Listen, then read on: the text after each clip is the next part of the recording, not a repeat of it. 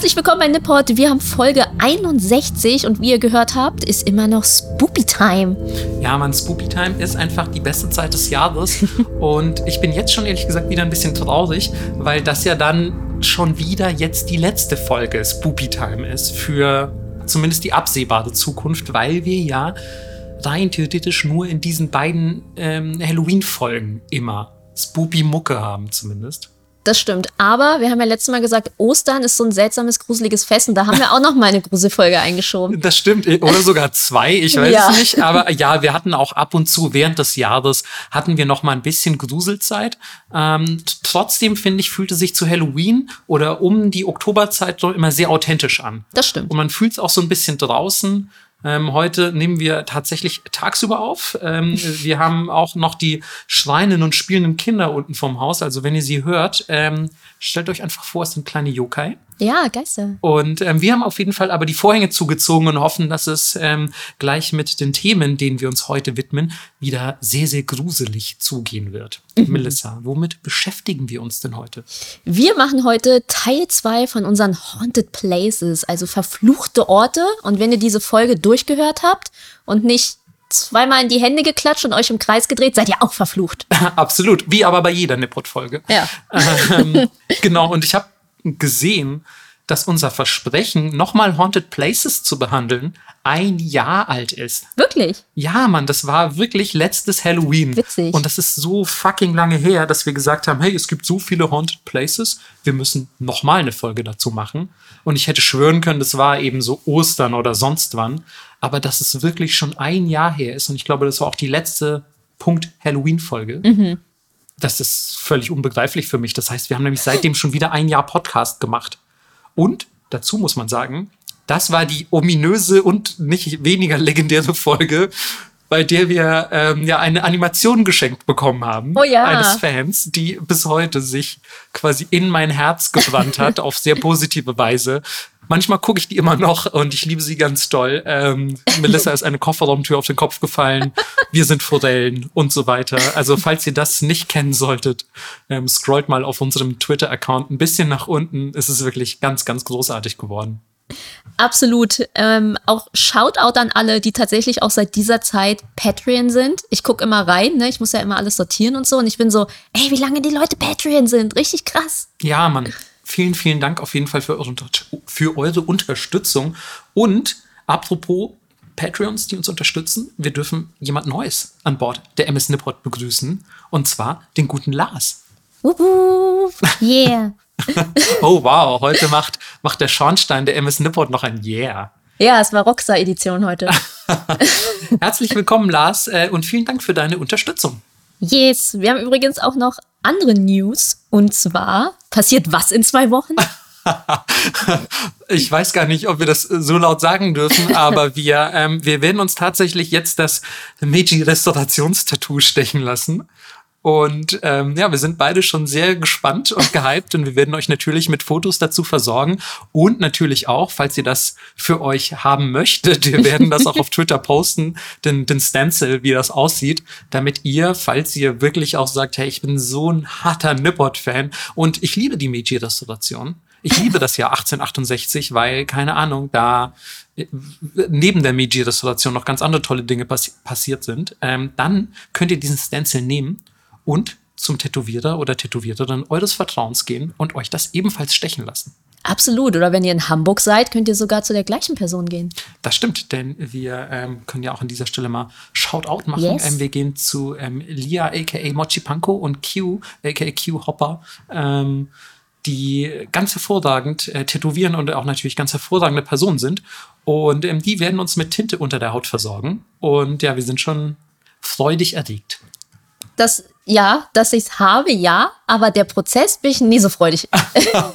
ja, Melissa angeblich, ich, ich habe noch nie gesehen, wie Melissa tätowiert wurde. ähm, aber laut eigener Aussage ist sie sehr empfindlich, was Nadeln unter der Haut angeht und muss ab und zu auch weinen. Und ähm, ist halt ihr, wirklich so. ihr wisst natürlich, ähm, nichts bereitet mir mehr Freude, als Melissa weinen zu sehen. Ähm, und deswegen, ähm, ja, bin ich, bin ich quasi doppelt äh, voller Vorfreude, was dieses Wochenende angeht. Und ja, wir werden euch natürlich, wie gesagt, ähm, auf dem Laufenden halten, was die Ergebnisse angeht. Yes. Und für alle, die jetzt wieder sagen, ich habe gar kein Twitter, ähm, werde ich mich bemühen, es auch auf Patreon zu posten. Und falls ich es vergesse, schreibt mir. Und ich gehe fast davon aus, dass du auch in deiner Insta-Story zumindest ein Foto des Tattoos posten wirst. Yes. Cool. Dann ist es ja jetzt eigentlich, könnte man ähm, sagen, Zeit, sich wirklich dem Thema dieser Folge zu widmen. Ja. Ähm, nach immer diesen zehnminütigen, nein, zehn Minuten nicht, aber fünf vielleicht, fünf Minuten Einleitung. Die müssen ja auch ein bisschen sein. Wir müssen ja ein bisschen Ja, ja, Atmosphäre. langsam auch ans Thema heranführen. Vielleicht Leute, die jetzt sagen, oh, fuck man, heute wird's bestimmt wieder mega gruselig, ich halte das nicht aus. Für die quasi noch ein bisschen vorabgeplänkel, eine letzte Gnadenfrist, bevor wir euch ähm, weiter versorgen mit ähm, ja ein paar Location-Tipps für euren nächsten Grusel-Roadtrip durch Japan. Jetzt ist das Land ja wieder auf. Also, Ja. falls ihr ähm, tatsächlich Ende des Jahres noch rüberfliegen solltet oder so, hey, hier kommen die nächsten Spots für euren Roadtrip. Ja, Grusel-Roadtrip, geil. Ey, ganz ehrlich, ich würde es mir wirklich so hart wünschen, dass wir einen Grusel-Roadtrip durch Japan machen. Das ist eines Tages, Mann, eines Tages. Das wird richtig gut. Wir müssen noch ein bisschen Patreon-Money sparen und dann vielleicht in anderthalb Jahren. Ja. Und dann natürlich alles, alles für deinen YouTube-Channel filmisch festhalten. Ich glaube, das hatten wir auch schon mal, schon mal gesagt, schon mal geplant. Aber es hat sich wirklich in meinem Kopf verfestigt, weil ich weiß nicht, ob es euch nicht auch so geht, aber die Idee eines Grusel-Roadtrips ist doch mega geil. Ja, das hört man auch selten. Und dann macht man nachher vielleicht noch so eine Liste, so, hey, welchen Ort fandest du am gruseligsten? Ähm, welcher hat dir am besten gefallen? Wo glaubst du, ist es am wahrscheinlichsten, dass es wirklich spukt und so? Man könnte es richtig geil bewerten und alles. Aber der letzte Stop muss dann auf jeden Fall Tempel sein, um sich zu cleansen, Ja, auf jeden Fall. damit man die nicht mitnimmt. Auf jeden Fall, Alter. Also ich glaube, wir werden so, wir, äh, wir haben so einen ganzen Anhänger voller Yokai dabei. So Parade. Wenn wir so in den Tempel laufen, sind die so dahinter mit so kleinen Trommeln. ja, Trommeln und Fächern und auch ein bisschen Konfetti. Es wird super. Ähm, Wie, wie bei Paprika. äh, ich musste lustigerweise auch an Paprika denken und an, ähm, ich glaube, es ist Pompoko, ne? Ja. Wo die am Ende diese Geisterparade haben. Also es ist, ähm, glaube ich, so ähnlich wird es auch aussehen, wenn man einen Grusel-Roadtrip durch Japan macht. Denn ihr wisst ja, wenn man solche verfluchten Orte besichtigt oder besucht, dann ähm, bleibt immer ein bisschen was an einem haften. Ja, erzählen später auch noch ein paar Leute hier. Da bin ich sehr gespannt, was du mir heute alles noch erzählen wirst. ähm, wie immer, es gibt ähm, quasi eine Aufteilung der Themen. Also jeder hat ein paar Orte, die er jeweils dem anderen und natürlich euch vorstellt. Und ich würde sagen, ähm, weil ich mindestens einen mehr habe als du, fange ich einfach mal an, damit ich am Ende nicht so viel doppelt reden muss. Ja. Und ich würde beginnen mit dem berühmt-berüchtigten Kumine-Tunnel. Oha. Hast du von dem sogar schon gehört vielleicht? Ähm, ja, mir sagt der Name was. Ich dachte tatsächlich auch, wir hätten das schon erzählt, aber es war ein anderer Tunnel. Richtig, denn man muss dazu sagen, und es ist auch nicht der einzige Tunnel übrigens auf meiner Liste, ähm, Tunnel in Japan generell sehr gruselig. Vielleicht hat man in Japan auch eine spezielle Beziehung zu Tunneln, aber ey, unabhängig davon, woher man kommt, Tunnel einfach auch ein bisschen gruselig. Absolut. Gerade wenn die sehr lang sind, vielleicht nur Fußgängertunnel, dunkel, schlecht beleuchtet und so, das weiß ich nicht, ist, glaube ich, unabhängig vom Land und vom Aberglauben eine spooky Location. Beim Kumine-Tunnel hingegen, ähm, ja, da würde ich sagen, hat doch das eine oder andere Event auch noch dazu beigetragen, dass dieser Tunnel ähm, ein bisschen gruselig ist und tatsächlich sogar zu den ja wahrscheinlich beliebtesten Hotspots in Sachen Grusel in ganz Japan gehört. Und ähm, tatsächlich, ich weiß nicht genau, wie man das wissenschaftlich belegen will, aber man munkelt immer, das sei zumindest einer der Orte, wo es am wahrscheinlichsten ist, dass man auch wirklich, weiß ich nicht, vielleicht Geistererscheinungen antreffen könnte oder dass es damit wirklich was auf sich hat mit den, mit den ähm, Geistersichtungen dort. Ich habe das nur so gelesen und gebe es wieder, aber ähm, Tatsache ist auf jeden Fall, dass man bei dem Kumine-Tunnel sich wohl relativ einig ist, dass das ein ziemlich, ziemlich unheimlicher Ort ist. Und Ihr findet diesen Kumine-Tunnel in einem Randgebiet von Tokio ähm, am Zugang zum Akikawa Highway. Und warum ist dieser Tunnel so gruselig? Weil er ist eigentlich gar nicht so besonders lang und wenn ihr euch Fotos von diesem Tunnel anschaut, ja, er ist nicht mega einladend. Also ihr würdet darin jetzt nicht, keine Ahnung, eine Couch aufstellen und einfach ein bisschen rumgammeln. Aber er sieht halt ehrlich gesagt auch auf den ersten Blick aus wie ein ganz normaler Tunnel. Was also ist passiert? Und an dieser Stelle, bevor ich aushole, direkt Triggerwarnung. Ähm, wenn ihr nicht so Bock habt auf Mord, Totschlag und andere Grausamkeiten, vielleicht ein paar Minuten skippen, bis wir mit dem Kominetunnel durch sind. Denn ähm, ein gewisser Herr namens Tsutomo Miyazaki hat in diesem Tunnel unter anderem ähm, sein Unwesen getrieben. Bei Tsutomo Miyazaki handelt es sich um einen Serienmörder, Vergewaltiger, einen Nekrophilen und einen Kannibalen. Wow. Also es kommt wirklich einiges zusammen auf seiner, auf seiner Schuldenliste. Und ähm, er hat seine Opfer, wie man schon dieser ähm, Serie an Vergehen entnehmen kann, eben nicht nur umgebracht, sondern auch ganz andere Dinge mit ihren Leichen angestellt. Und leider waren seine Opfer auch bevorzugt äh, Jugendliche und Kinder. Ähm, und er hat unter anderem Dinge getan, wie ihnen ja die Körperteile abzuschneiden oder, und das finde ich ganz besonders perfide, ähm, das Knochenmehl, also die zerriebenen Knochen, an die Familien zu schicken. Wow, okay. Also unfass, unfassbar bösartig einfach. Ja. Also, weißt du, so von wegen, hey, ich habe eure Tochter entführt. Hier, ihre zerriebenen Knochen. Könnt ihr euch auf einen Kaminsims stellen? ziemlich, ziemlich übel, wie ich finde. Ähm, und ja, dieser Herr hat 1988 eine siebenjährige Grundschülerin in diesem Tunnel ermordet und ihr die Hände und die Füße abgeschnitten. Krass, ey. Also un unglaublich grauenhaft eine, eine Tat, glaube ich, jenseits jeglicher Vorstellungskraft. Ähm, und natürlich war auch die gesamte japanische Nation von diesen absoluten Grausamkeiten schockiert. Und wenig später, nachdem diese Ereignisse stattgefunden haben, ähm, wurde der Tunnel natürlich auch kaum noch benutzt. Denn unabhängig davon, ob man jetzt in Japan glaubt, dass irgendwie solche Orte dann verflucht sind oder verunreinigt, ist das, glaube ich, einfach ein Ort, den man dann lieber umgehen möchte, wenn man weiß, dass dort sowas vorgefallen ist. Ähm, auch von Regierungsseite hat man quasi reagiert und 2006 einen Ersatztunnel fest, äh, fertiggestellt, der ja quasi dieselbe, dieselbe Strecke abdeckt, aber ein paar Meter weiter quasi über oder unter diesen Akikawa Highway führt. Und seitdem ist dieser Kumine-Tunnel eigentlich völlig verlassen und man muss schon ja einen kleinen Umweg quasi nehmen, um den überhaupt zu benutzen, was es aber ehrlich gesagt nicht weniger spooky macht. Und naja, logischerweise erzählt man sich nun, dass dort der Geist dieses ermordeten ähm, Mädchens herumspukt und natürlich hat auch der Geist weder Hände noch Füße. Und es gibt in der Tat viele, viele Augenzeugenberichte, die ihr euch, vor allem wenn ihr Japanisch lesen könnt, ähm, im Internet ja, zu Gemüte führen könnt. Und man berichtet dort unter anderem von zum Beispiel kalten und nassen Dingen, die einen berühren, mhm. wenn man durch diesen Tunnel geht. Und ich weiß nicht, ob es der Geist ist, der sich an einem reibt. Ähm, wenn der Geist weder Hände noch Füße hat, gehe ich mal davon aus, dass er zumindest nicht nach einem greift. Ähm, ich weiß es nicht. Ähm, aber kalte und nasse Dinge in einem verfluchten Tunnel, I don't know, möchte ich auf jeden Fall nicht am eigenen Leib erfahren. Ähm, der schwache Trost der ganzen Geschichte ist auf jeden Fall, dass ähm, dieser Tsutomo Miyazaki, also der Mörder, der das Ganze ja quasi auf dem Gewissen hat, ähm, 2008 hingerichtet wurde für seine Taten. Ja. Also immerhin ist Verlust. er ähm, vom Spielfeld verschwunden. Und wenn man durch diesen Tunnel geht, muss man sich zumindest nicht die Sorge machen, dass er dort auftaucht, um seine Tat zu wiederholen. Aber ja, das ist die Origin Story des Kumine-Tunnels und einer der Gründe, warum er so wenig frequentiert oder fast völlig verlassen ist.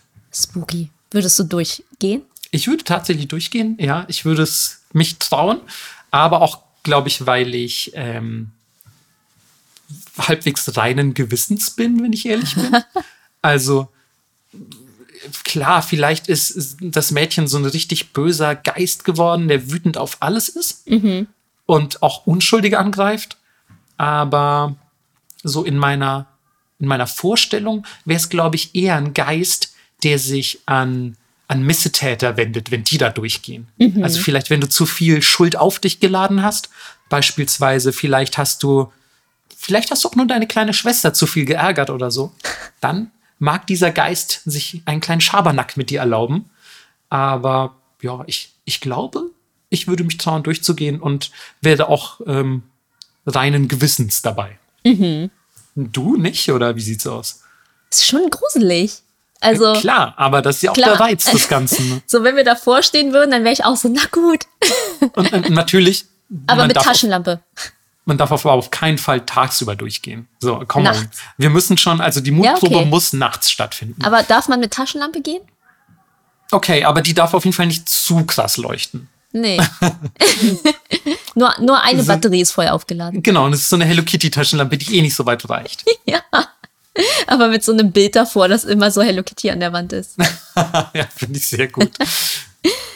Gut, ähm, wir bleiben auf der Straße. Ich Okay. habe eine kurze für dich, eine kurze Geschichte. Und zwar ist es die SSS-Kurve in Okinawa. Oh, ich bin froh, dass es zumindest drei S waren, ja. Ja, ich auch, sonst hätte ich sie vielleicht nicht genommen. Ähm, und man muss sagen, generell Okinawa mega verflucht. So, ich habe auch noch zwei Schon, andere. ne? Ja, ja, voll. Ich habe auch echt viel Zeug aus Okinawa gefunden. Ja, aber wir haben später noch, wie ihr euch schützen könnt, wenn ihr auf Okinawa seid. Und vielleicht auch sonst. naja, jedenfalls, ähm, diese Kurve, wie der Name schon sagt, ne, ist sehr, wie soll man sagen, kurvenreich. Ich gehe auch mal davon aus, dass die drei S einfach auf die, auf die Form der Genau. Straße anspielen. ja, aber es gibt tatsächlich sehr wenig ähm, Bilder und Videos. Okay. Also ich habe immer nur so, so ein Bild gesehen von so einem Stückchen. Also ich habe nie die ganze Straße gesehen. Okay. Und auf dieser Straße haben tatsächlich viele japanische Soldaten im Krieg ihr Leben verloren und deren Geister sollen jetzt dort noch Leute heimsuchen. Und insgesamt gibt es leider nicht so viele Infos darüber, aber Besucher, die da halt langlaufen, sagen, sie fühlen Brechreiz und Schwindel, was ich schon mal abgefahren finde, dass es so eine physische Sache ist. Ja. Und andere sagen, sie fühlen eine Hand auf der Schulter, obwohl überhaupt niemand da ist. Und äh, ja, generell einfach das Gefühl, beobachtet zu werden und nicht alleine zu sein. Und wenn man tatsächliche Geistersichtungen gehabt hat, dann waren es meistens Geister in Militäruniform. Okay. Ja. Und das ist aber also dann keine Kurve, die befahren ist, sondern eine, eine, Fuß, eine Fußwegskurve? Für mich sah es so aus. Und Okay. ich habe auch immer nur gehört von Leuten, die da lang gelaufen sind. Okay. Hätte auch sein können, dass sie zum Beispiel, weiß ich nicht, auf der Straße erscheinen und dann in so einer Serpentine gerät man von der Bahn ab und stürzt in die Tiefe oder so. Nee, nee. Damit hätte ich jetzt zuerst gerechnet. Das hatten wir schon. Ja, stimmt, das hatten wir tatsächlich schon. Aber ja, das ist natürlich auch sehr mysteriös, dass man wirklich so, wie du schon gesagt hast, körperliche ähm, Symptome spürt.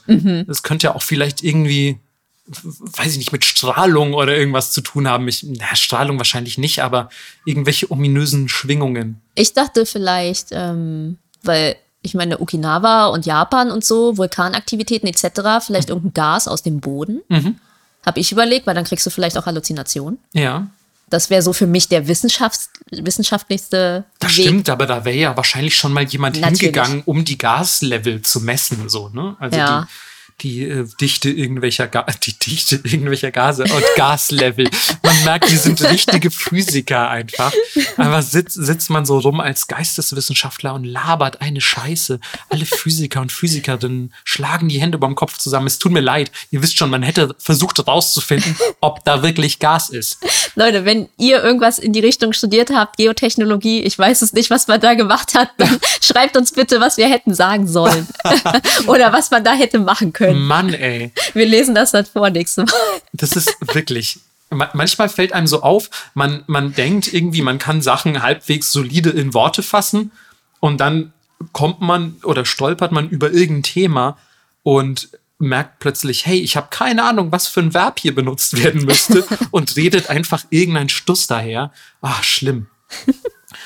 Aber zurück zum Thema Gruselschmusel. Ich nehme an, du warst fertig Ja. mit deiner Kurve. Ja. Dann würde ich nämlich ein bisschen, wenn es sich um eine Fußgängerkurve handelt Mhm. und potenzielle Gase, die in der Erde ähm, aufsteigen oder aus der Erde aufsteigen, dann würde ich ähm, hinüberleiten zum Osore-san, Mhm. dem Berg der Furcht. Wow.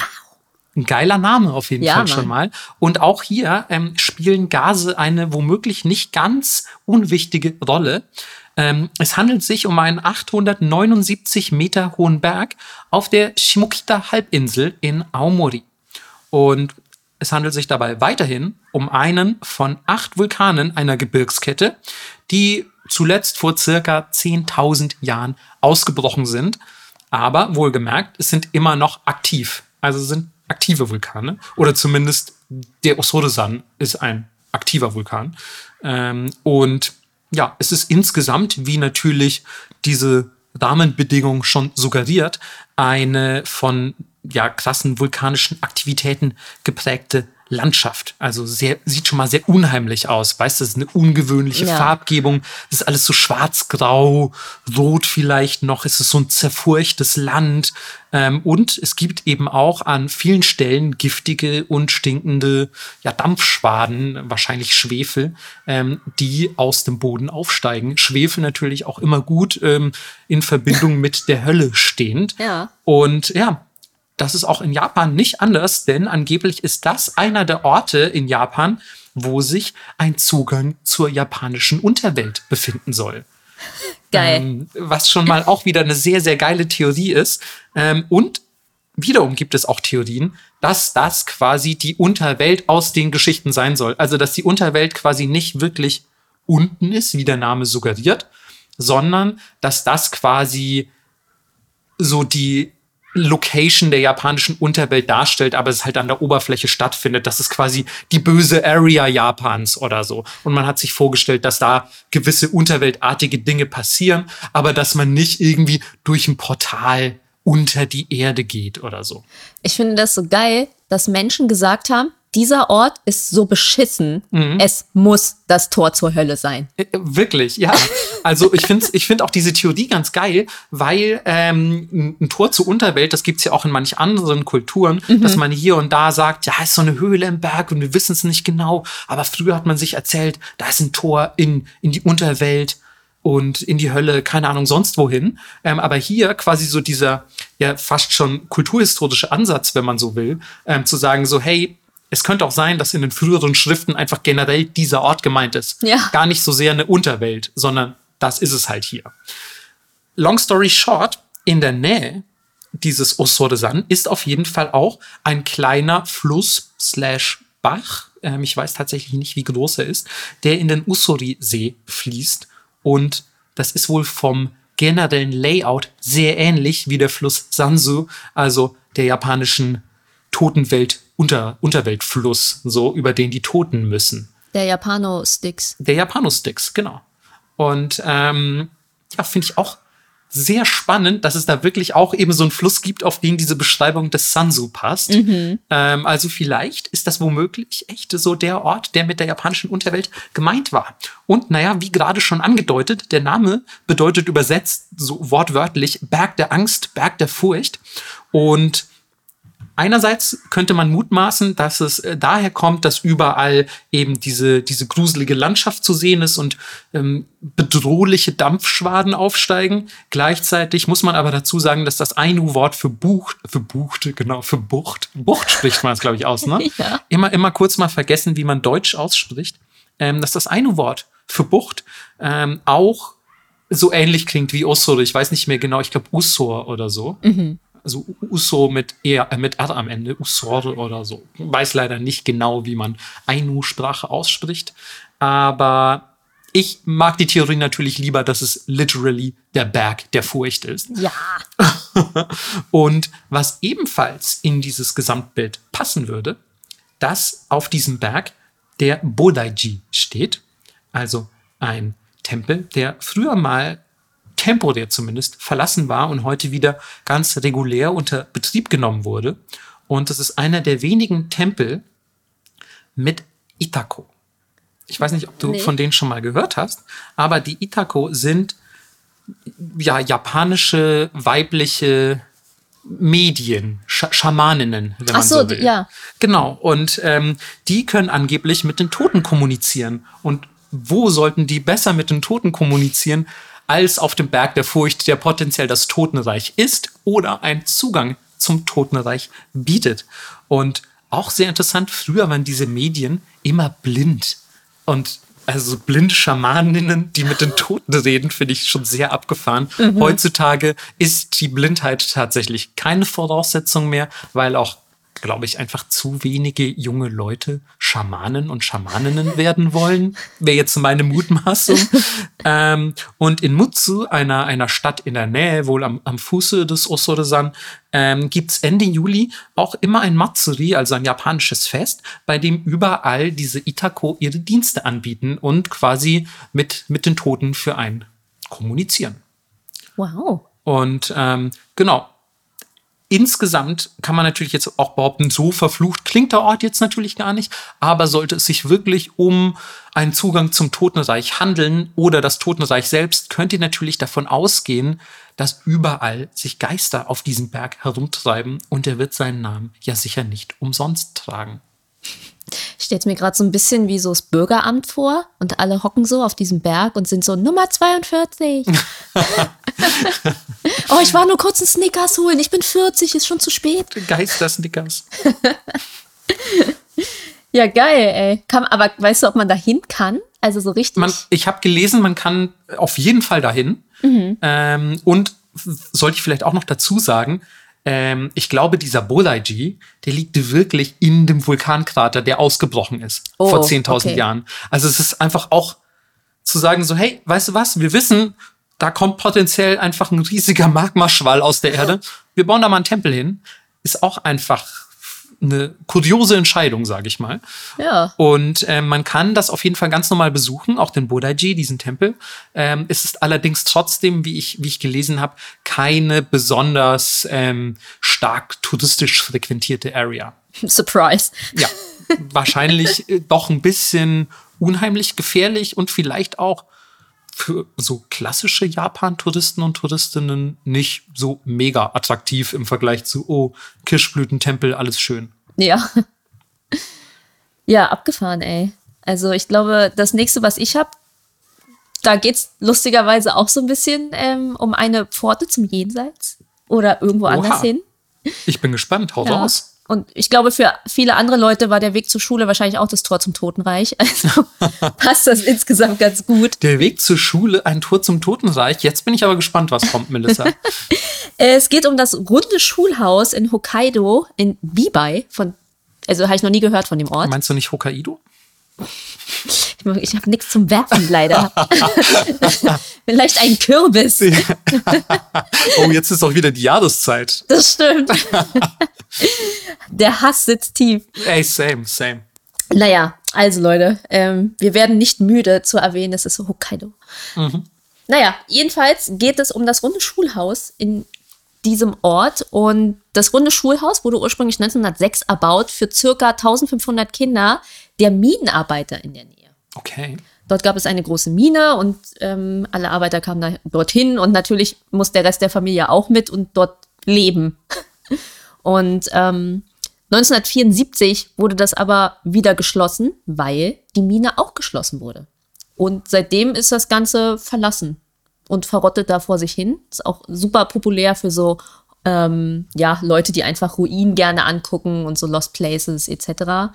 Und ich erzähle mal kurz, wie das Ganze so ein bisschen aussieht, damit ihr ja ein Bild im Kopf habt. Ähm, das Ganze ist drei Stockwerke hoch, 13 Meter und 30 Meter breit. Also ein riesiger, runder Betonklops mitten im Wald. Und das macht es so abgefahren, finde ich. Das klingt erstmal auch von der Location ja ganz schön absurd. Stell dir vor, du gehst im Wald spazieren und weißt nicht, dass da dieses Schulhaus steht. Und dann steht da so ein, wie ich jetzt schätze, heute verlassener ja. Be Betonklotz, der auch so rund ist, ist jetzt auch keine gewöhnliche Bauform. Also man baut ja nicht in der Regel zylindrisch. Genau, also das irgendwie sieht schon so ein bisschen kultisch, finde ich. Ja, stimmt. Also, ja, es hat was von einem Kult irgendwie. Du hast dieses glatte Beton, du hast trotzdem Fenster drin.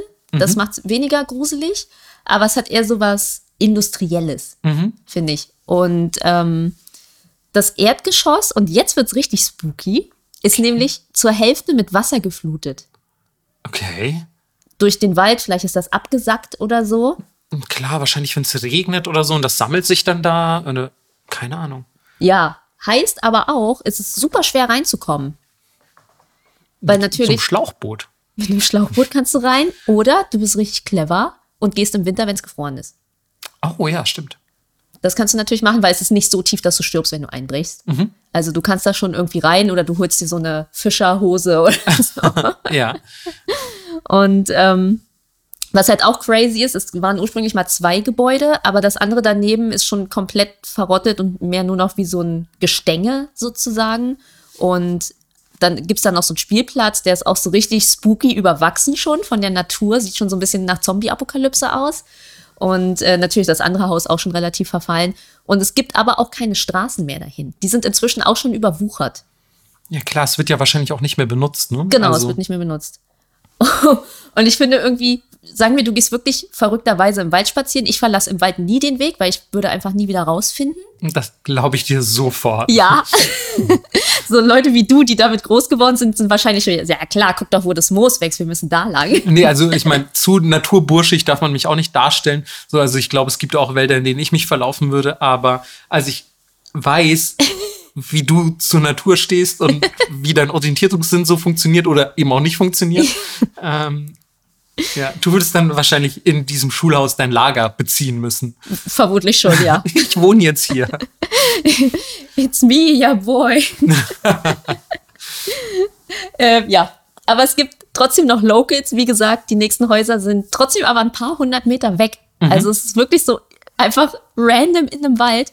Und ähm, die sagen, in dem Wald, den das Gebäude umgibt, sieht man so hüpfende, mysteriöse Lichter und auch Schattenfiguren. Oh. Also schon sehr spezifisch auf jeden Fall. Also klingt auf jeden Fall so, als hätte jemand was gesehen. Ja, ja, absolut. Außerdem gibt's auch noch gruselige Schreie und seltsame Geräusche bei Nacht. Und auch noch, jetzt wird's spannend, äh, natürlich Gossip, gibt auch mehrere Gerüchte über Kinder, die im Wald spielen waren und dann nicht zurückgekommen sind. Und äh, in den 70ern und 80ern war dieser Platz so populär, um auf Geisterjagd zu gehen und ein paar Me Medien, Medium. Ich Das hätte sie einfach immer, also man geht von Medien aus als Plural, würde ich sagen. Ja. Aber Mediumse geht vielleicht auch. Ja, das hört sich super an. Mediums. ähm, naja, jedenfalls waren die teilweise so überwältigt von der negativen Energie an diesem Ort, dass sie sagen, sie würden nie wieder dorthin gehen. Ah, das ist ein bisschen wie bei dieser einen Brücke. Ich glaube, es war die Koroko-Brücke, die wir in der letzten Haunted Places Folge hatten, wo die auch versucht hatten, diese Brücke zu reinigen spirituell. Ja. Und die Exorzisten so meinten, yo, sorry, können wir auch nichts machen hier. Das verloren. ja. Und natürlich gibt's dann auch Pros, die da hingehen und professionelle Geisterjäger, die haben anscheinend wie so Top-Listen, haben die Schule in den Top 10 der Most Haunted Places eingeordnet. Okay. Also, ich Also- muss auch sagen, die kommt mir bekannt vor. Also ich wusste nicht, was es mit dieser Schule auf sich hat, aber ich glaube, ich habe zumindest schon von ihr gehört. Ja. Und ähm, oft gibt's wohl tatsächlich auch verlassene Autos auf der nächstgelegenen Straße, aus denen dann Leute aussteigen. Die Autos bleiben dann da einfach mit offener Tür und in die Richtung der Schule laufen und nicht wiederkommen. What? Oder sie kommen wieder und sind halt verrückt komplett geworden. Äh, verrückt. komplett verrückt geworden. Komplett. Ja. Aber was das für ein Blair Witch Project Shit hier? Ja. Das ist, das ist echt creepy. Also das finde ich sogar am creepigsten. Ja, finde ich auch. ah, to toller Superlativ. Der, der creepigste äh, Fakt daran ist, ähm, dass Leute aus Autos aussteigen mit Autotür offen und allem und einfach in den Wald laufen. Ja. Als hätte diese Schule so eine mysteriöse Anziehungskraft. Mhm. Ja, finde ich auch geil. Naja, ähm, 1998 gab es dann eine Gruppe, die offiziell Forschung anstellen wollte. Und die sind dann auch hin und haben dann erzählt, okay, ungewöhnliche Kälte auf einmal, wenn man an den Ort kam. Und sie hatten teilweise, teilweise das Gefühl, sie wurden so aus dem Nichts wie geschubst oder umgestoßen, obwohl überhaupt niemand da war, der das hätte machen können. Und natürlich wie immer der Klassiker, das Gefühl, so beobachtet zu werden. Und als sie dann genug hatten und waren so, okay, wir, wir gehen jetzt wieder, ähm, haben mehrere berichtet, dass ihnen wie so eine schwarze Schattengestalt gefolgt ist. Noch ganz lange. Ich hoffe, die waren auch in einem Tempel, um sich zu reinigen. Ja. Und dann ging tatsächlich ähm, 2000, zwei Jahre später, nochmal eine Gruppe hin. Und da wurde es noch abgefahrener. Die haben auch all diese Sachen berichtet.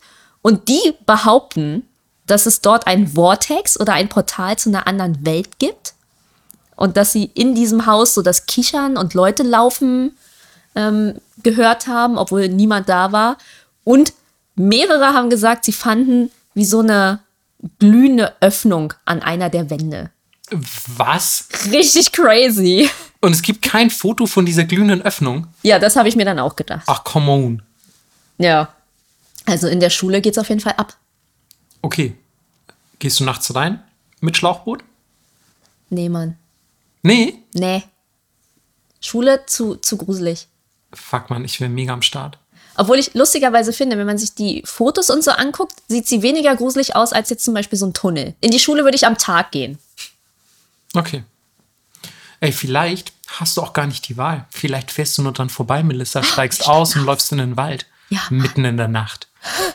Aber es hat ja mit Laufen zu tun. Es sind ja mehrere hundert Meter. Ich glaube, mein, meine Faulheit ist stärker als die Geister. Ähm, Melissa, wenn du Ninja wärst, könnte die auch 100 Kilometer weit weg sein und du könntest es trotzdem schaffen an einem Tag. An einem Tag. Aber ja, finde ich, finde ich geil. Ich finde, Schulen sowieso haben irgendwas Unheimliches. Vor allem verlassene Schulen. Das sind, glaube ich, auch einfach, das ist so eine, wieder so eine Art des, des Liminal Space, wo du einfach erwarten würdest, viele Leute zu sehen oder, oder zumindest ein paar Leute und dann ist da aber gar niemand. Das ist, das ist einfach immer weird. Das fühlt sich ein bisschen unheimlich an. Es muss nicht immer so komplett zermürbende, oh Gott, Geister rasseln mit ihren Ketten Gruseligkeit sein, aber es ist so eine Unbehaglichkeit, die das hervorruft, finde ich. Absolut, vor allem weil auch noch ähm, die ganzen Möbel da sind. Die haben die Möbel zurückgelassen und ich glaube, weil. Und die Kinder. Und die Kinder. Nee, aber ganz im Ernst, weil in Schulen wird immer gelitten. Egal welche Schule der Welt du besuchen wirst, es wird immer Leid auf irgendeine Art und Weise dort gegeben auf, haben. Auf jeden Fall, ja.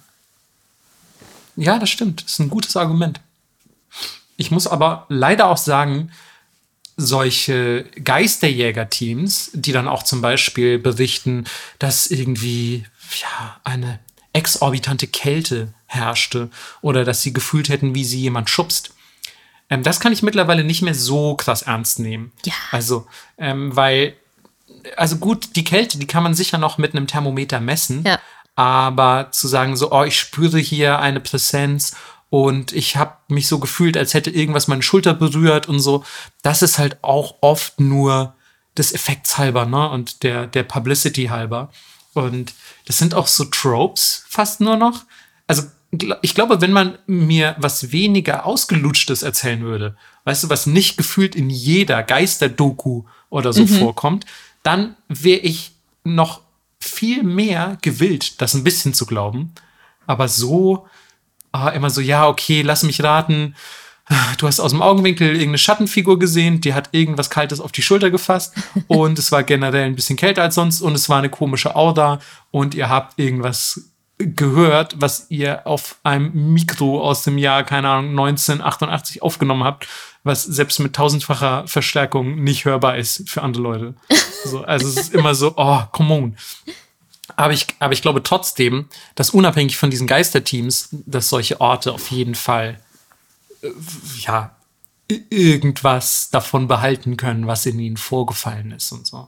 Ja, irgendwie. Also, ja. Ich, ich finde es nur doof, wenn das oft so ein bisschen reißerisch aufbereitet wird, aber an sich, also ist, die, ist diese Schule in, in meinem, für mein Verständnis auf jeden Fall einer der, der gruseligeren Spots, keine Frage. Auf jeden Fall.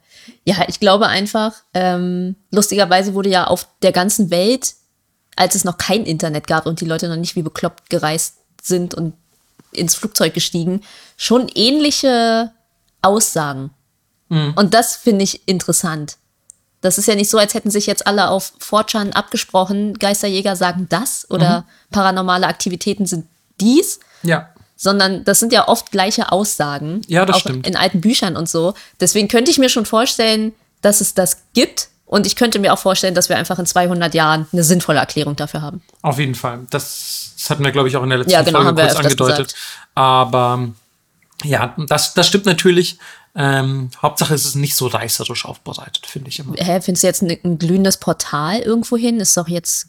Ey, wenn du ein glühendes Portal irgendwohin entdeckst, ohne dieses Portal, weißt du, jedes Handy macht heute perfekte Fotos, ähm, ohne dieses Portal fotografiert zu haben, dann Ja. sorry.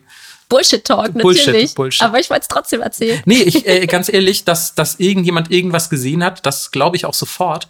Ähm, die Frage ist nur immer, was. Und das muss ja nicht ausschließen, dass dieses, ähm, dass dieses Schulgebäude nicht trotzdem eine Art Portal irgendwohin sein könnte. ähm, aber äh, finde es auf jeden Fall gut, dass du ähm, nächtliches Schreien und Heulen und Kichern angesprochen hast, weil ähm, das ist auch Bestandteil meines nächsten Haunted Spots. Ich dachte, Pyjama-Party von uns. Meiner ist auch Bestandteil meiner nächsten Pyjama-Party. Nachts geht's bei mir wirklich immer sehr gruselig zu. Ähm, fast so gruselig wie im Toyama Park in Tokio. Und ja, ich werde mich jetzt, so viel sei schon mal gespoilert, für meine nächsten ähm, ja, äh, Gruselspots werde ich mich ähm, in Tokio aufhalten. Und wir werden Tokio zumindest meinerseits heute auch nicht mehr verlassen. Ähm, das heißt, ab heute kommen jetzt die Spots, wo ihr nicht mal mehr einen Roadtrip machen müsst, um sie abzugrasen, sondern ihr könnt einfach in einem Tokio-Urlaub dahin fahren mit der Bahn oder vielleicht sogar hinlaufen. Und der Toyama Park zum Beispiel ist nur 20 Minuten Fußweg vom Bahnhof Shinjuku entfernt. Also man kann da echt sehr, sehr easy hinkommen. Das ist quasi Tokio Innenstadt. Und ist auch tagsüber, wenn ihr da seid, ähm, erstmal ein relativ schöner Spot. Das ist ein cuter Park, ähm, wo viele Leute unterwegs sind, die da chillen, spazieren gehen oder sonst was machen. Nachts allerdings ist das schon wieder eine ganz andere Geschichte. Denn ähm, nachts ähm, kommen natürlich die ganzen Yokai raus und machen Party. Geil. genau. Das ist der Yokai Party Park. Nein, ähm, aber nachts ähm, hört man laut Augenzeugenberichten unheimliche Schreie und Stimmen. Und diese Stimmen sprechen ausländische Sprachen. Sicher, dass sie nicht einfach nur nervige Ausländer gehört haben, die laut waren und Japaner so, oh Gott, das müssen Geister sein, Oh weil nein. niemand ist so unhöflich. Gaijin-Geister. Ja. Ähm, nein, nein, ähm, es handelt sich tatsächlich um ähm, Schreie und, und Geheul, das man auch ähm, gar nicht zuordnen kann in der, in der Richtung und einem, einem Körper. Also es scheint quasi aus dem Nichts zu kommen. Und Insgesamt weiß man allerdings, ähm, von welcher Location aus dieses Geheul und Geschrei ausgeht. Und es ist der Hakone Yama, ein kleiner, ich weiß, es heißt Hakone Yama, was eigentlich Berg bedeutet, aber es ist ja ein kleiner Hügel in dem Park. ähm, und ähm, ja, ein kleiner, kleiner Hügel an der Ostseite des Parks. Und ähm, von dort aus sollen diese Geisteraktivitäten ausgehen. Man berichtet auch von einem mysteriösen weinenden Mann, der dort sitzt oder steht, und von sogenannten Hitodama. Das sind, ähm, ja, wie, wie will ich sagen, so eine Art Seelenkugeln, also ein bisschen irrlichtmäßig. Sieht auch auf japanischen Holzschnitten ein bisschen aus wie ein riesiges Spermium, ehrlich gesagt. Ähm, und das sind so ja so blaue oder grünliche ja, Feuerbälle im weitesten Sinne, also Lichtkugeln mit einem Schweif daran. Und in der Regel behauptet man, die entstünden, wenn ähm, Menschen entweder einfach so sterben, also wenn quasi in der Nähe gestorben wird, sind die wohl zu sehen, oder wenn ähm, Geister zurückbleiben, die keine Ruhe finden, dann irrt quasi die Menschenseele als Hitodama, was auch Menschenseele bedeutet übersetzt, ähm, irrt dann quasi rastlos umher als, als Feuerball. Die sind per se auch nicht böse oder so, sondern es sind quasi einfach wie so, ja, Energiegeisterscheinungen. Wo ich auch immer finde, ey, sowas, sowas kann ich viel eher noch glauben, als irgendwie, ja, weißt du, hier kommt der, der Geist mit seinem langen Tuch und den Ketten, die rasseln. so, aber einfach so, dass Energie irgendwie zurückbleibt oder so, finde ich, das klingt deutlich wahrscheinlicher Ja. als, als irgendwelche anderer sehr, um das Wort nicht zu überbenutzen, aber reißerischer Kram. Ähm, was hat es nun aber mit den Geistererscheinungen im Toyama Park auf sich?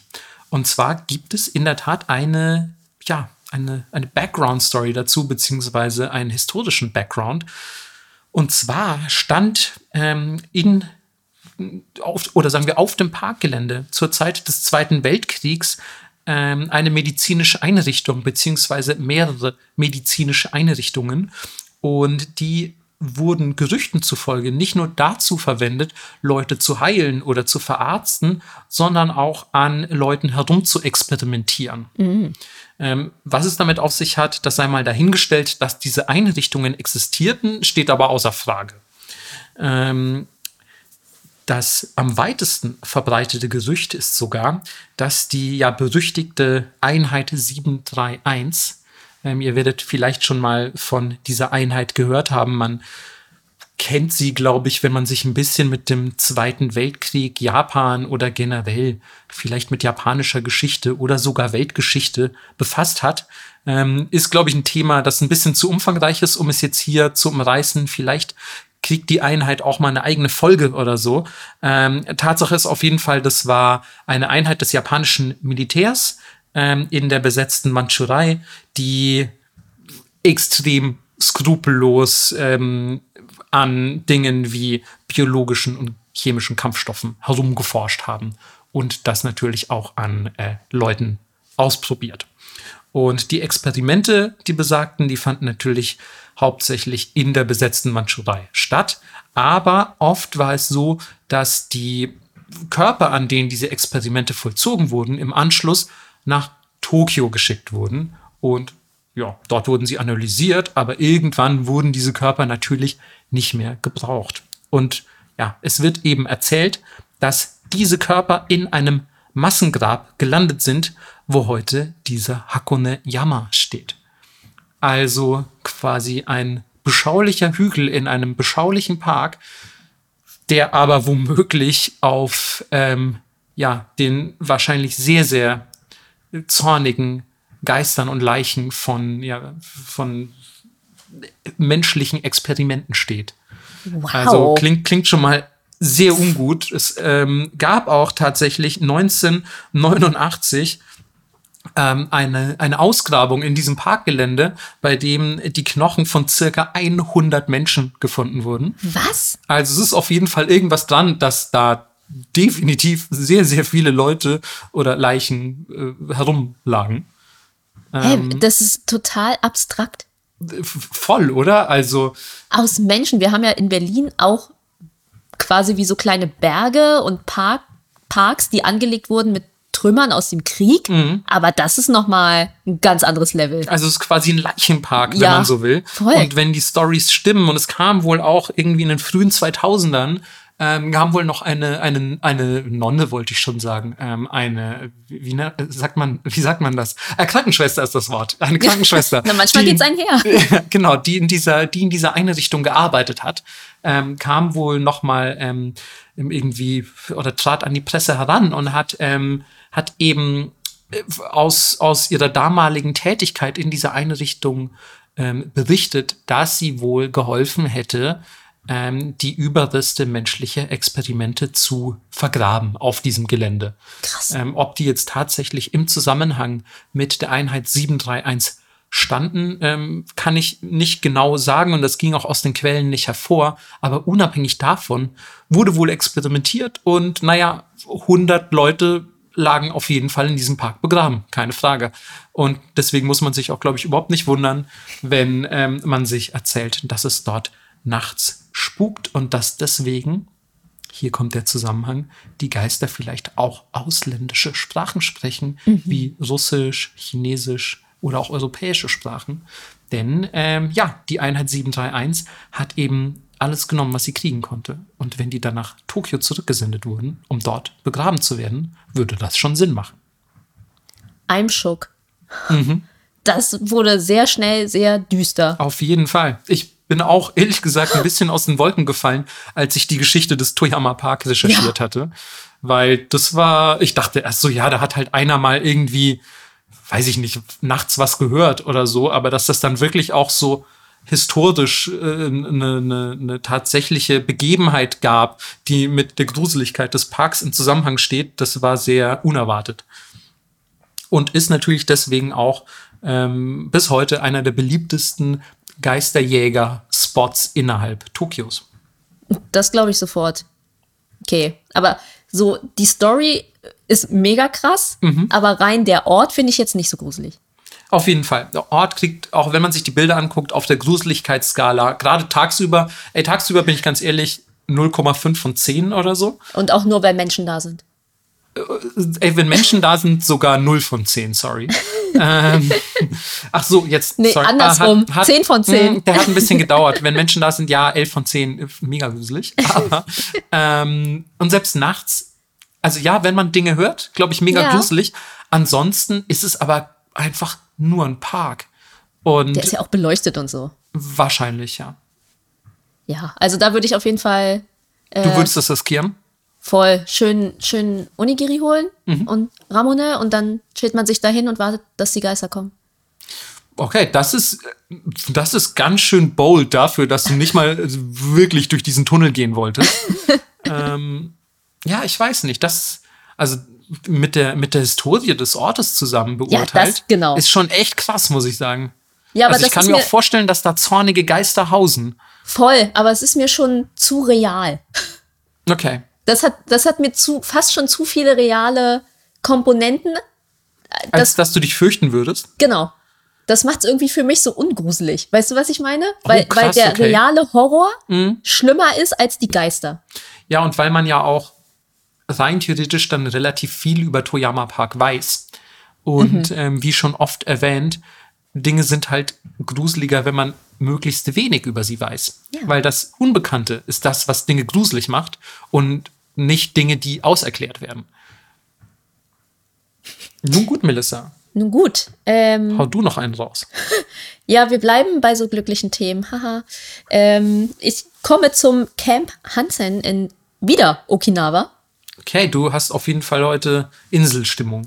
Ich habe Inselstimmung und ich habe auch bisschen, ja, so Militärstimmung auf jeden Fall. Ich bin wieder beim Zweiten Weltkrieg und da gab es natürlich, ja, sehr viel Zerstörung und viele, viele tote Soldaten. Und ähm, in diesem Camp gibt es das berüchtigte Gate 3. Und in der Nähe von Gate 3 soll es super, also wirklich nicht nur so drei Leute haben das gesehen, sondern wirklich viele Sichtungen von einem einsamen Soldaten in blutverschmierter Kleidung gegeben haben. Okay, wow. Und der kommt dann zu dir und fragt mit einer Zigarette in der Hand, hast du Feuer? Und wenn du sagst, ja, ich habe Feuer, dann verschwindet er dich? Nee, er verschwindet einfach. Ach so. Er braucht, er wollte nur Feuer. Aber mu muss man ihm die Zigarette dann auch anzünden? Ja. Okay. Wow. Ja. Ich dachte, das ist so eine Akamanto-Story. Du sagst so, ja, ich gebe dir Feuer, dann tötet er dich. Wenn du kein Feuer hast, tötet er dich ich auch. auch. So, ah, ja, danke, Akamanto. Wenn ihr übrigens nicht wisst, wer Akamanto ist, hört gerne noch mal in die Folge zu urbanen Legenden rein. Es ist Folge Nummer eins mit Akamanto. Die war auch sehr verflucht. Ja, ach so, ja, und dann immer natürlich klatschen im Kreis drehen.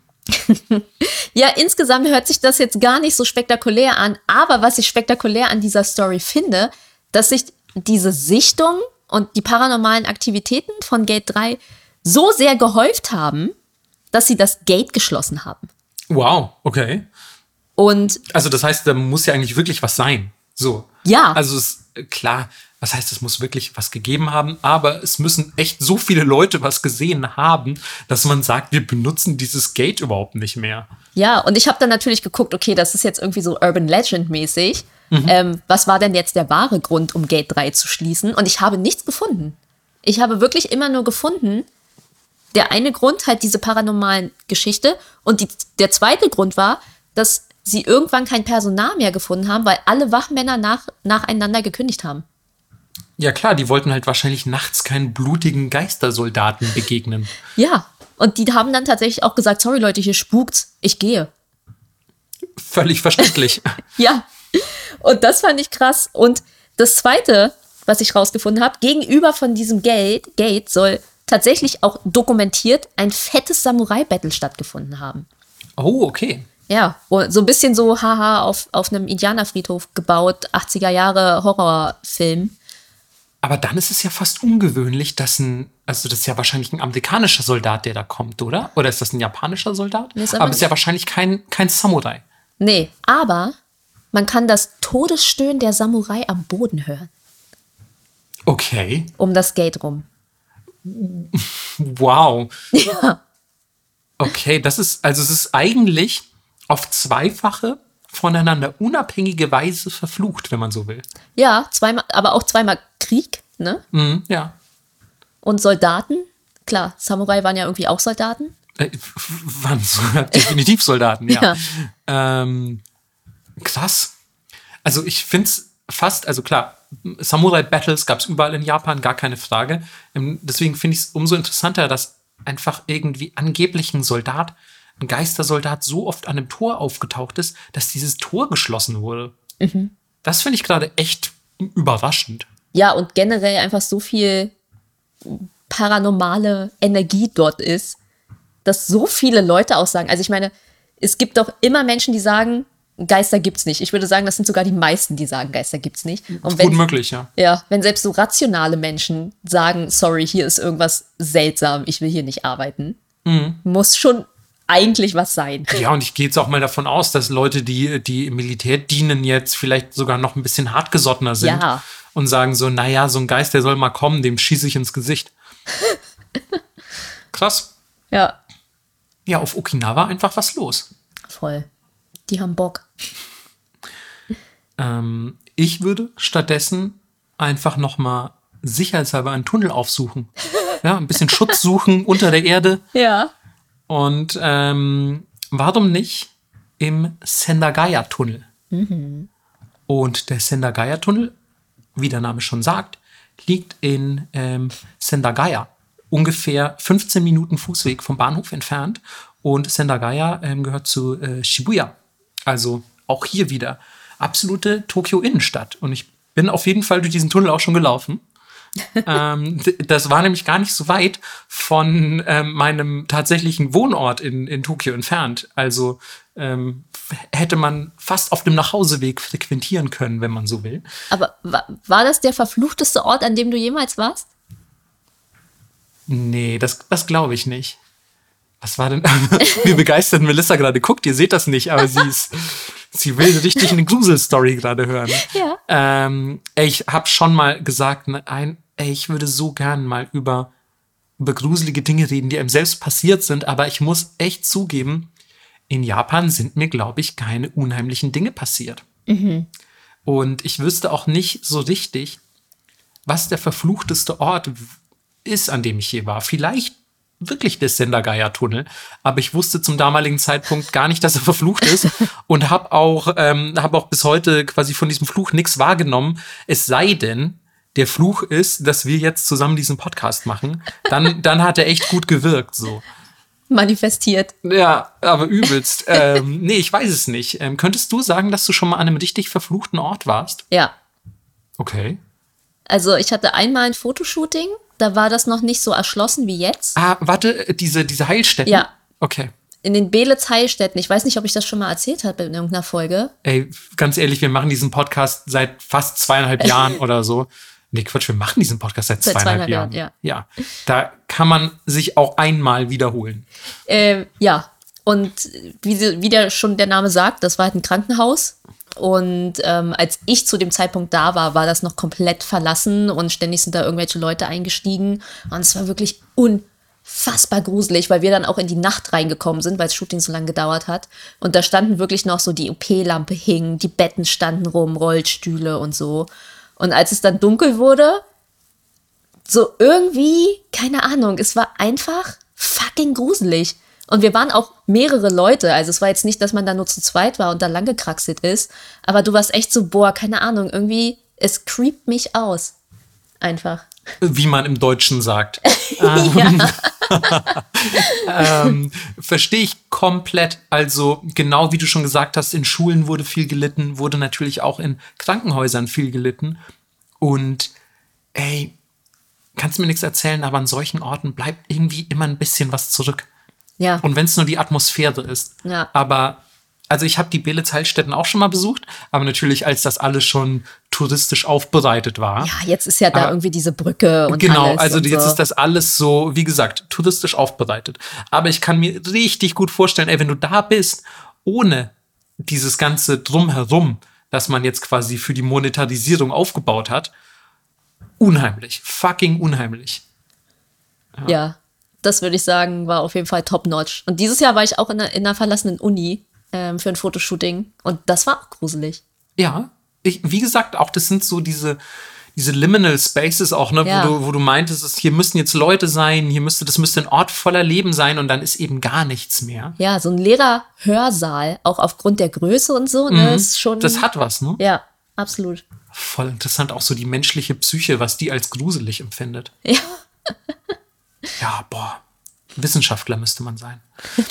ähm, ich komme kurz zurück zum Ja, Sendagaya sorry, der Tunnel. Überhaupt, überhaupt nicht schlimm. Ich finde, dieser Podcast ist fürs Derailing gemacht. Äh, man, man Sowohl darf als hier, auch. Man darf, hier, man darf hier auch jederzeit abschweifen, finde ich. Gerade wenn es um Grusel geht. Da Ja. darf man gar nicht, äh, da kann man gar nicht oft genug abschweifen, muss ich sagen. Ähm, aber der Sendagaya-Tunnel ist auf jeden Fall auch einer, der es in sich hat. Nämlich, er wurde ähm, 1964 im Zuge der Tokio-Olympiade gebaut und ist ja dann logischerweise erstmal irgendwie, ja, nicht unbedingt ein Prestigeprojekt, aber irgendwie was häufig frequentiert wird und jetzt nicht irgendwie ein kleiner, gruseliger, enger Tunnel irgendwo mitten im Wald oder so. Aber wie immer, wenn in Japan irgendwas gruselig ist, steht dieser Tunnel im Zusammenhang mit dem Tod. Denn er verläuft unterhalb eines Friedhofs. Ähm, was für Tunnel auch irgendwie ein abgespacedes Konzept ist, oder? Ja. Also ich finde Tunnel, ist das überhaupt legal? Also ich weiß nicht, ob das, ist das in Deutschland legal?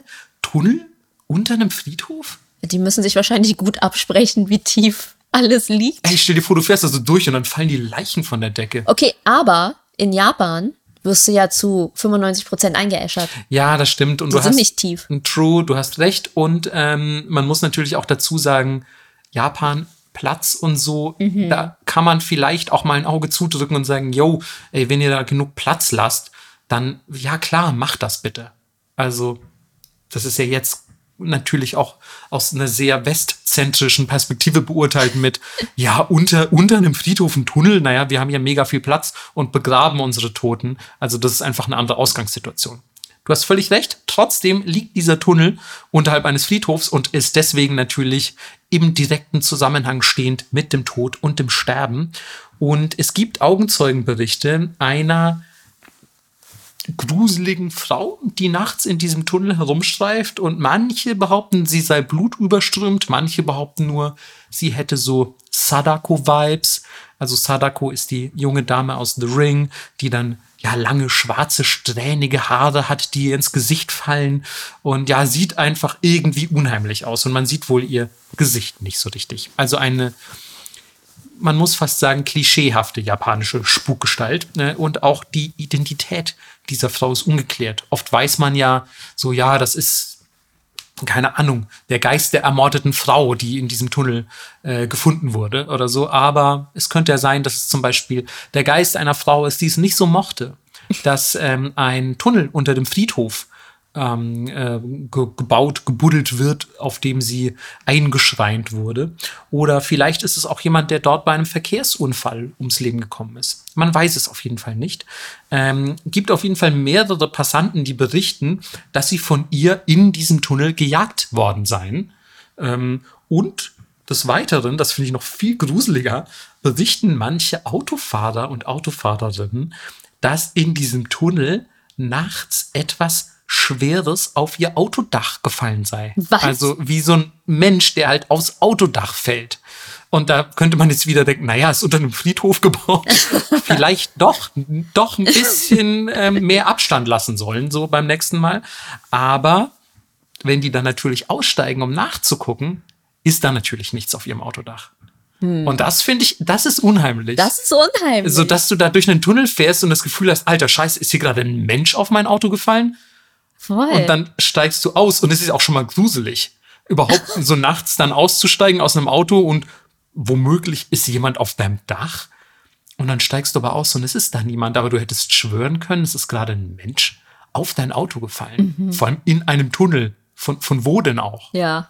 Also das finde ich schon ein bisschen unheimlich. Und ja, die ganzen Anwohner drumherum sagen natürlich auch, ähm, die Atmosphäre so sei sehr, sehr negativ um diesen Tunnel herum. Also der Tunnel hat Bad Mojo, Bad Vibes.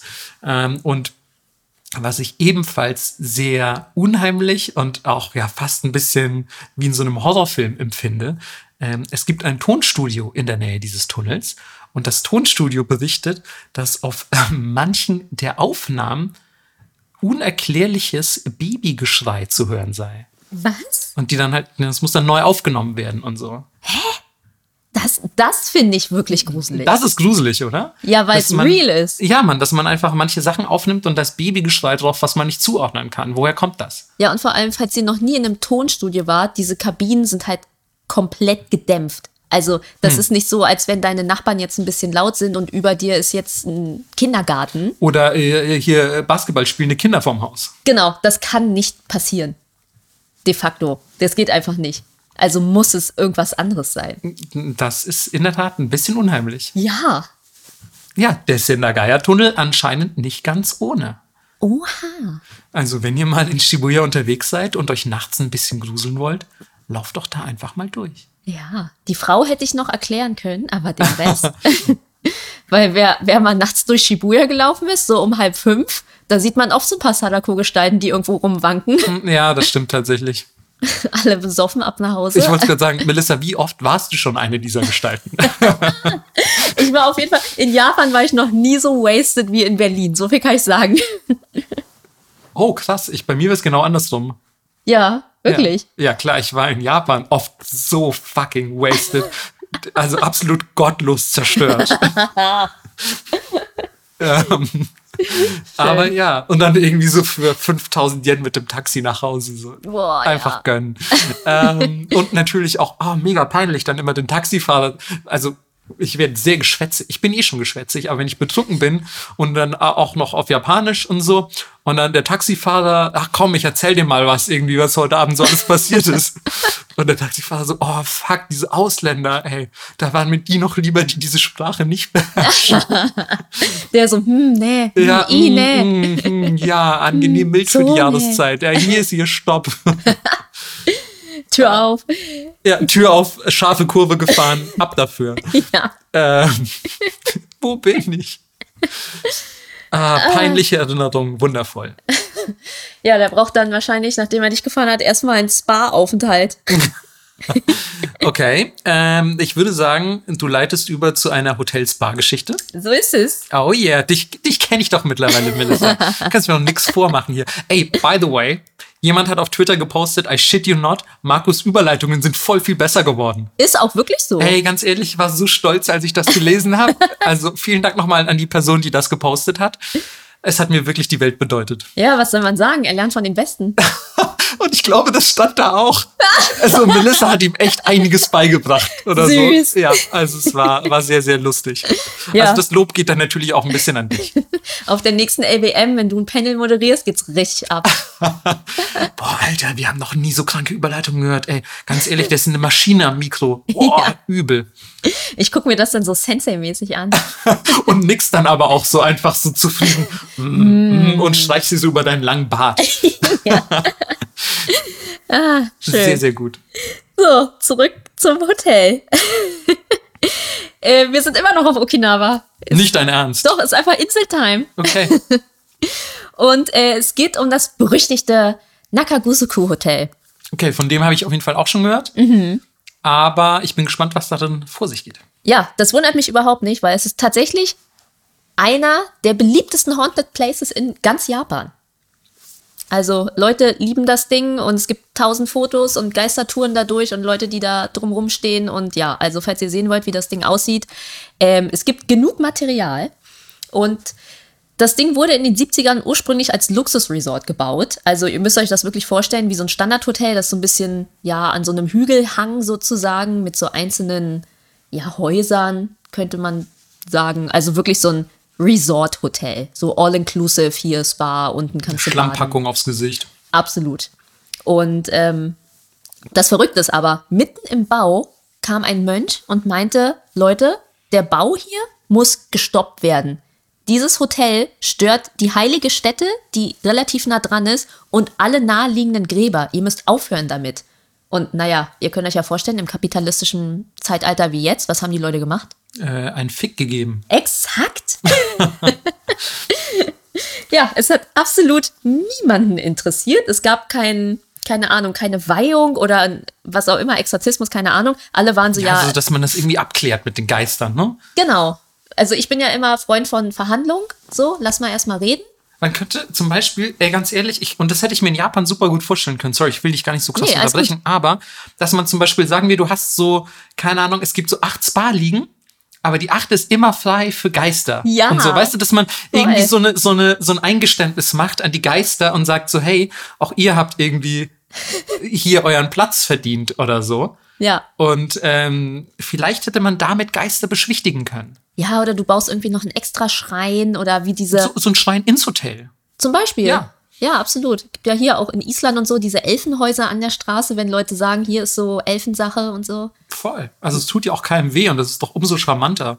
Ja, und dann, mich würde das super abholen, wenn ich überlege, in welches Hotel gehe ich und ich könnte in das Geisterhotel? Ja, wo du aber auch weißt, so die Geister versuchen nicht mich umzubringen, Genau. sondern die sind hier ziemlich cool damit. Die haben ja auch ihren Schrein und ihre Gratisliege. So, dann, dann würde ich da auf jeden Fall auch hingehen. Ja, und ich denke mir so, okay, ist auch Japan, die würden da voll das Ding draus machen, dann kriegst du so Geisternachtisch und so. So, so ein wei- weißer Puddinghäufchen mit so zwei schwarzen Augen drauf. Das ist der Voll. Geisterpudding. naja, haben sie leider ignoriert. Und ich würde sagen, das lief so semi-gut für sie, weil der Bau äh, tatsächlich gestoppt wurde. Okay. Aufgrund mehrerer Unfälle und Pannen und tatsächlich auch, weil die Arbeiter in den Streik gegangen sind, die Arbeit niedergelegt, weil sie sagen, dieser Ort ist verflucht, es spukt hier. Das ist völlig unnormal, was hier passiert. So viele Pannen und Unfälle etc. Ähm, wir hören jetzt hier auf. Okay. Also ein bisschen quasi wie bei den, wie bei den Soldaten an Ja. Tor 3. Die Leute haben gestreikt. Und ich finde, dann kriegt das auch immer so eine reale Komponente auf Ja, wenn, einmal. sie, wenn so viele Leute das auch irgendwie Ja. merken, ne? Und nicht nur einer sagt, hey, ich habe da hinten was gesehen, sondern wenn alle sagen, hey, Leute, es, hier stimmt irgendwas nicht und hier ist zu viel passiert schon. Ich glaube, Bad Mojo, so lasst mal lieber aufhören. Und natürlich, sowas spricht sich rum, ähm, schlechte PR und daraufhin sagt der Besitzer, okay Leute, ihr redet alle kompletten Schwachsinn. Wisst ihr was? Ich schlafe heute Nacht in diesem Hotel und damit werde ich euch allen zeigen, dass es hier nicht spukt. Das klingt, das klingt sehr filmisch. Ja, finde ich auch. Wie so Plot. Ja. Naja, er auf jeden Fall geht in dieses Hotel, schläft dort eine Nacht in diesem halbfertigen Hotel und kommt am nächsten Morgen raus, redet komplett verrücktes Zeug und wurde dann nie wieder gesehen. Stabil. Okay, das klingt ebenfalls sehr filmisch. Ja, Vor allem, er wurde nie wieder gesehen. Ist er einfach nackt in den Wald gerannt? Oder? naja, also die, die zweite Option ist, dass er angeblich eingewiesen worden ist. Macht's auch nicht weniger gruselig, ehrlich gesagt. Absolut. Du hast eine Nacht in einem womöglich verfluchten Hotel verbracht und wirst am nächsten Morgen eingewiesen. Sch schlechte PR, würde ich sagen. Ja, und das finde ich ist eine ziemlich geile Story insgesamt einfach. Und kann man, weißt du, ob man das noch besuchen kann, ganz normal? Naja, so, so Also so geführt, semi-illegal. Okay. Nee, also, ist, Heilstätten-mäßig. ja, genau.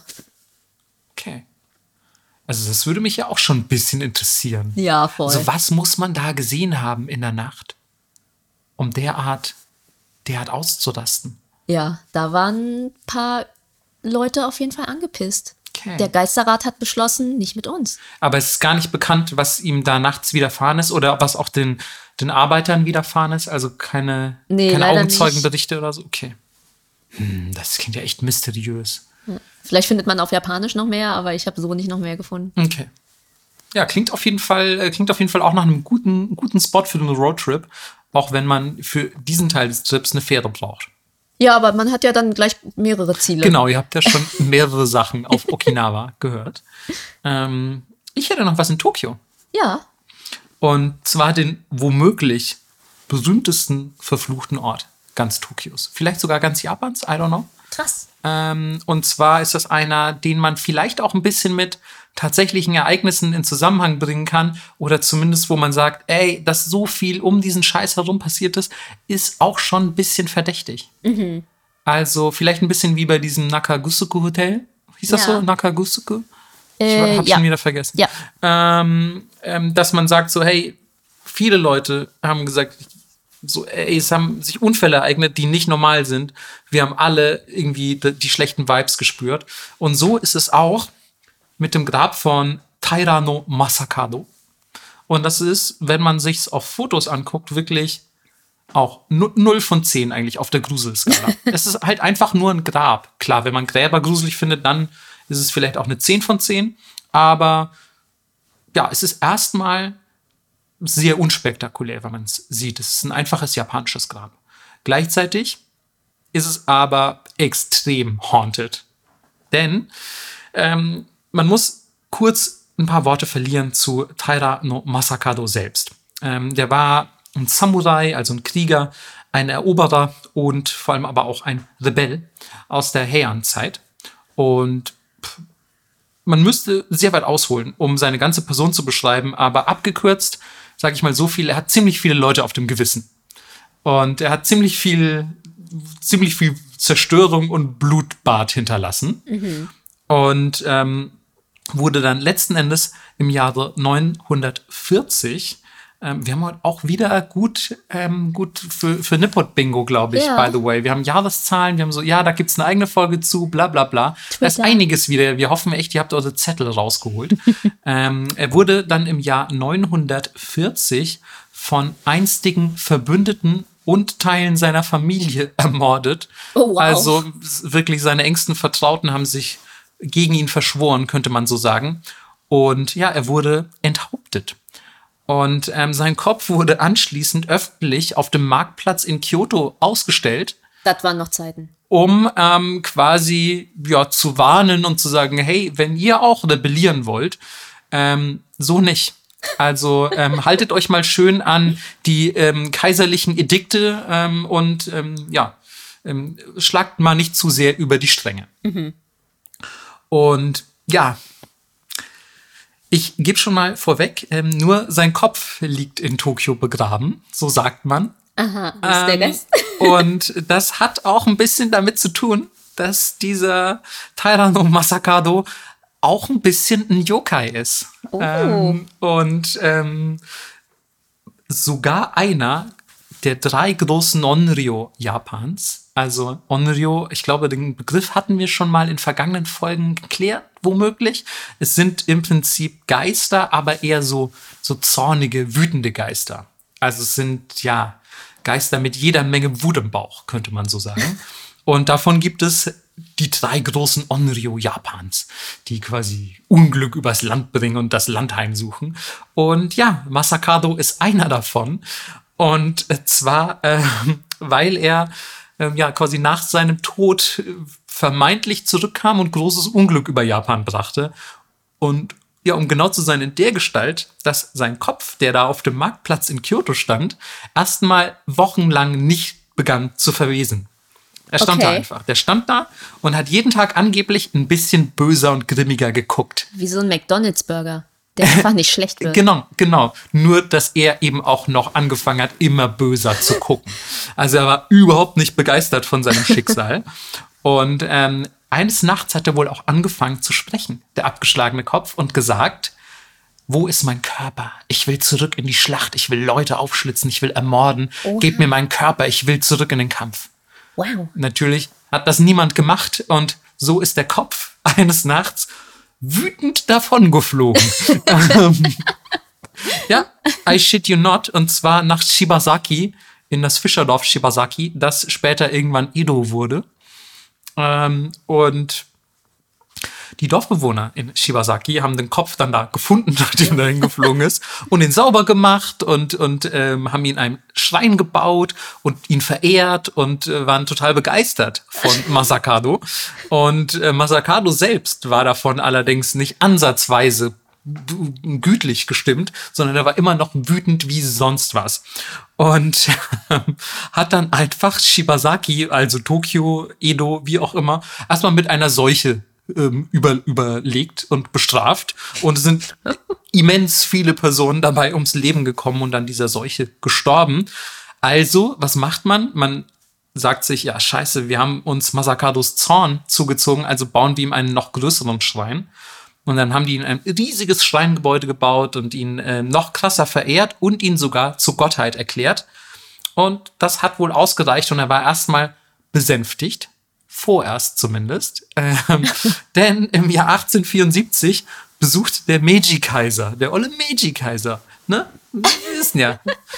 Äh, Melissa, ganz kurz, ähm, der Meiji-Kaiser, seit wann äh, könnte man behaupten, war der Meiji-Kaiser der Meiji-Kaiser?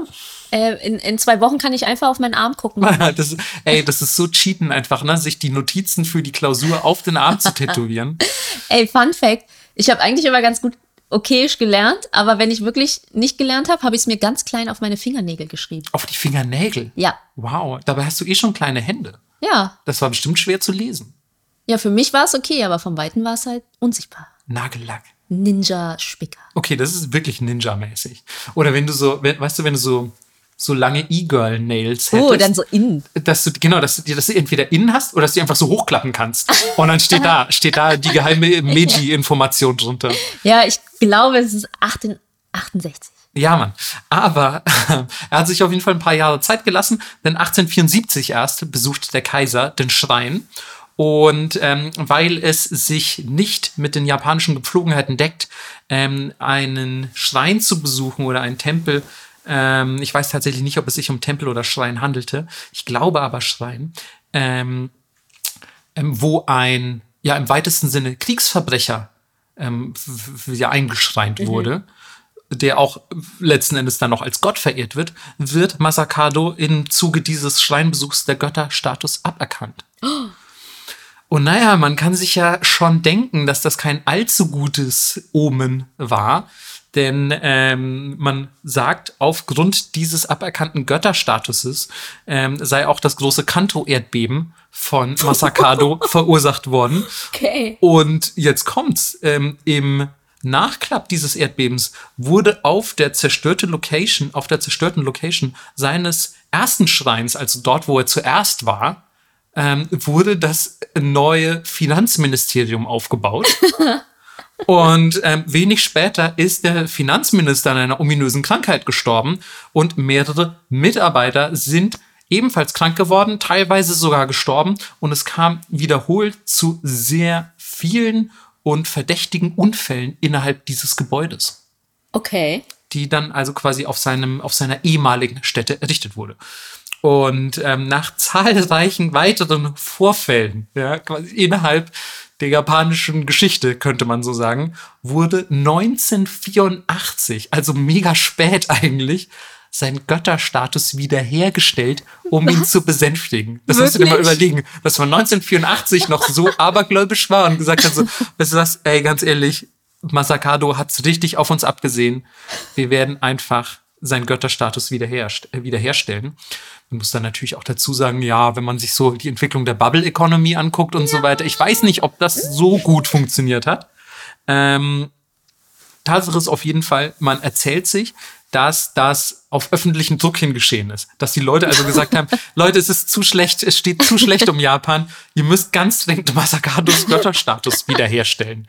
Also finde ich auch abgefahren, dass man so viel Unglück diesem einen Typen attributiert. Ja. So. Und ähm, heute sagt man, wer auch immer an das Grab von Tairano Masakado kommt, ohne ausreichend Respekt zu zollen, der wird verflucht. Natürlich, der ja. wird verflucht. Ähm, und da ist wirklich alles dabei. Und es ist auch alles schon quasi im weitesten Sinne belegt, in Anführungszeichen, denn wie will man belegen, dass das mit Masakado zu tun hat?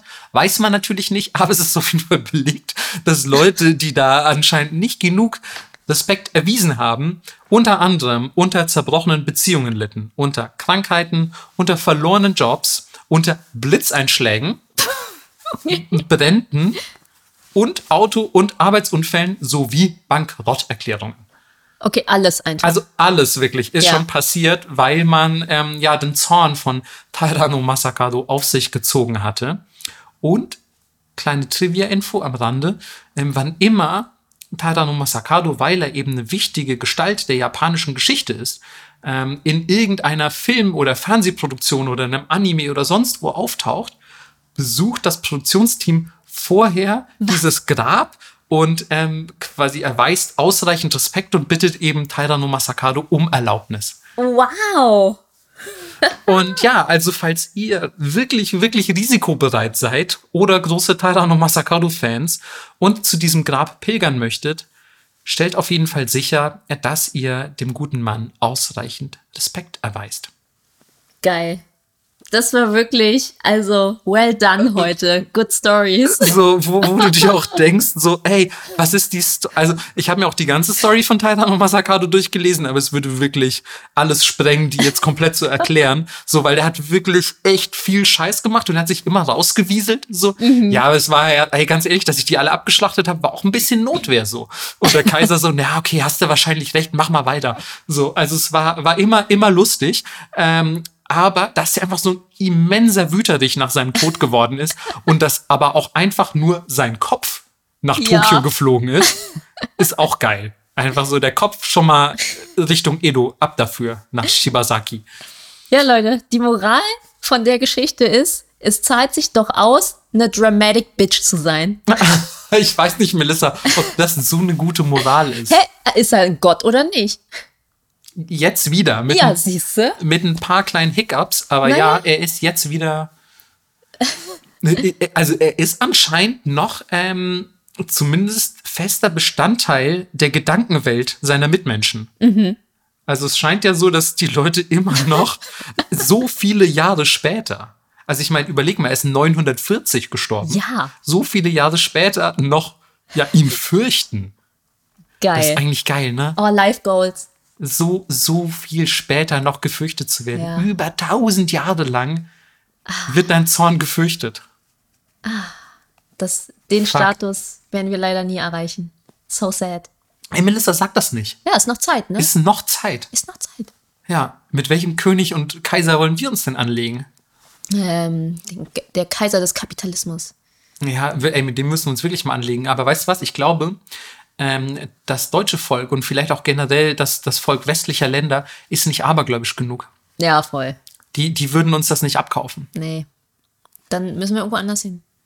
Vielleicht schaffen wir es auch noch, neben Tyler Masakado beerdigt zu werden und die Leute mit ihm zu verfluchen. Oder wir beide, wir können einfach nix, aber die Leute denken dann immer, ja, das war dieses Trio. Ja. Ähm, und Die Entourage. ja, genau. Und haben dann auch ein bisschen Angst vor uns. Vielleicht können wir einfach so Trittbrett, Trittbrett, boah, schwieriges Wort. Ja, Trittbrettfahrer. Sein. Uff. Ey, das da, da, weißt du, dass es nicht Trittbett heißt. Dann wäre Ja. das einfacher auszusprechen. Ich hätte auch lieber ein Trittbett, muss ich sagen. Ja, ich finde, es ist auch langsam Zeit, dass wir uns in der Richtung ähm, äh, Bett begeben, denn ähm, wir nehmen ja schon wieder hier viel zu lange auf und haben euch wahrscheinlich schon in den Schlaf hineingegruselt, so wie ich euch kenne. Hat auch irgendjemand, ich glaube, ich weiß gar nicht, wo das war, aber mir hat auch letztens irgendjemand gesagt, ey, euer Podcast ist so geil. Ich schlafe zwar immer ein, aber es ist mega geil. Ja, danke schön. Ja, also auch herzlichen Dank dafür. Ähm, wir hoffen natürlich, dass, dass wir euch nicht so krass gruseln mit diesen Geschichten. Doch. Ja, vielleicht auch, je nachdem, was ihr euch wünscht. Wir hoffen auf jeden Fall, dass es genauso ist, wie ihr es euch wünscht. So ist es. Ähm, und falls ihr sagt, oh Mann, ich habe viel zu viel Angst, dann stellt euch doch einfach zwei Wächter an die Tür. Das ist nämlich Oder Klass- ans Bett. Oder ans Bett, ja. Klassiker in Japan. Die sehen aus wie so kleine, ja, asiatische Löwenhunde. Shisa heißen die. Einer Ja, man, man, man kennt die ja vom ja, Aussehen, ja, glaube voll. ich. Und einer hat das Maul offen und der andere hat es geschlossen. Und einmal, um den Geist einzusaugen und dann, um ihn nicht wieder loszulassen. Und die beschützen euch. Ist das, ist das so, dass die, die Mundsache Ja. so eine geile Historie hat? Ja, Das ist ja süß. voll.